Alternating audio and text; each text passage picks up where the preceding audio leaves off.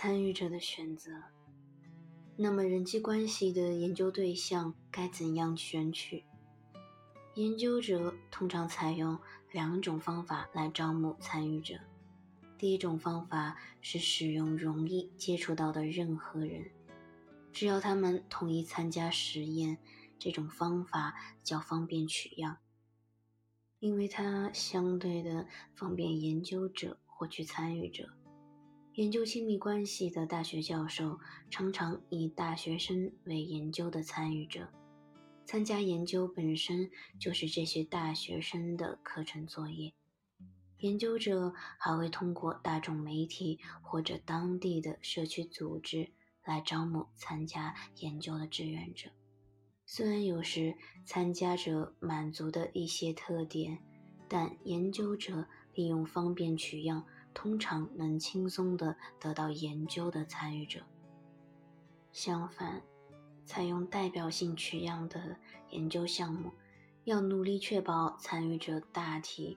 要与研究的整个总体相似。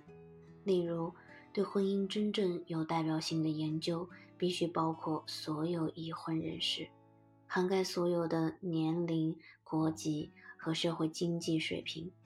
这很难做到，甚至不可能实现，因为如果没有其他原因，那些同意参加研究的参与者和不愿意参加研究的人，可能存在某些差异。不过，有些研究中，样本能代表某个国家或特定人群的成人总体。那些能够放到网络上进行的公开研究，比在大学校园或者某个国家进行的研究能更吸引到更加多样化的庞大样本。一方面，如果我们要寻找使用大多数人的基本原理，毫无疑问。代表性样本比方便样本更好。采用方便样本常常有一个缺陷：研究所获得的结果很特殊，只适用于我们的参与者相似的人。虽然全世界都在进行关系科学的研究，但本书介绍的大部分研究都是来自特定的文化，即西方的、受过良好教育的、工业化的。相对富裕和民主的文化，所以研究者与参与者显得有点怪异。明白了吗？事实上，来自怪异文化的人与落后国家相比，行为有时的确存在差异。从一个群体到另一个群体，态度无疑存在着巨大的差异。另一方面，人际关系的研究者。所考察的许多过程非常基础，人口统计学上的不同人群，在基本的人际过程上可能并不存在过大的差异。比如，世界各地的人们对外在美的判断标准是相似的。在考察人们交往基本过程的研究而言，由于其基础性较强，采用方便样本也无不可。让我们看一个特例：一九七八年，拉塞尔·克拉克派出男性和女性助手在佛罗里达州立大学校园里闲逛，碰到异性的学生就发出邀请。他们各自接近毫无戒备心的学生，并从三个邀请问题中随机选一个提问。有些助手只是提出约会的要求，而另一些助手则直接要求发生性关系。最引人注目的结果是，没有女性接受来自陌生人的性要求，但百分之七十五的男性接受了性要求，这比接受约会要求的人还要多。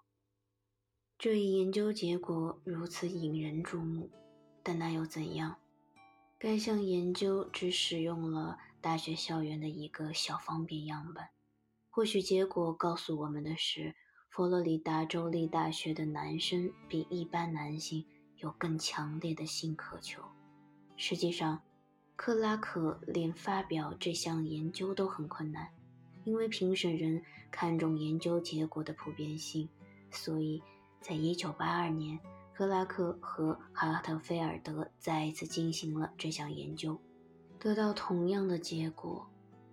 嗯，为什么还有问题？已经是四年之后了，但这套实验程序仍然在塔拉哈西进行。对这个案例，你只要稍加思索，就能找出若干条理由，说明为什么结果只能限定在特定时间和特定的地点。我们先从另一个不同的视角来审视这项研究。先不要对那些同意和陌生人发生性关系的佛罗里达大学男生或者其他地方男性的人数比例大惊小怪。这种特定的态度在人口统计学上的不同人群之间的确存在着一定的差别。然而，不要无穷无尽的批评，或是更糟糕的完全否定克拉克。和哈德菲尔德的研究结果，我们既要认识到他们研究的局限性，又不要疏忽问题的关键。男性一般比女性更能接受偶然的性关系。如果有人发出实际的要求，男性比女性更有可能接受陌生人的性邀请，而且这正是最近对世界各国。两万多名参与者进行调查所得出的结论。克拉克和哈特菲尔德正是发现这种性别差异的最早研究者之一。他们方法很简单，样本也具有局限性，但他们的确发现了新事物。他们的实验程序探测到了确实存在的人类行为基本模式。当然，毫无疑问，克拉克和哈特菲尔德的研究成果并不完美，他们自己也承认了这一点。但只要审慎而又公正地来考察他们的结论，即使像这样采用方便样本的小研究，对人际关系科学也有着重要的贡献。代表性样本能确保研究结果应用的广泛性。但代表性样本较难获得，而且成本很高。即使研究者能接触到代表样本中的人群，他们也支付不起参与者报酬和各项其他支出，因为大多数参与者不仅仅只回答几个简单问题。人际关系学经常出现这样左右为难的情况，必须做出选择。但没有一个选项是完美无缺的。在这样的情况下，我们对人际关系的正确理解就依赖于采用各种不同方法进行研究而日积月累堆积起来的知识。这里，多样性就是财富。不同的研究者使用不同的方法研究某个特定的课题，任何单一的研究都可能存在不足。但这些缺点却能成为另一项研究所弥补。采用一系列不同的研究，每项研究都从不同的角度去进某个问题，我们就能逐渐地描绘出事实的真相。作为人际关系科学的明智读者，你应该尝试像科学家那样思考：没有一项研究是完美的。再次提醒你。各种不同的研究方法都是有价值的，是会需要时间的历练，但真理就在不远处，我们正不断地向它靠近。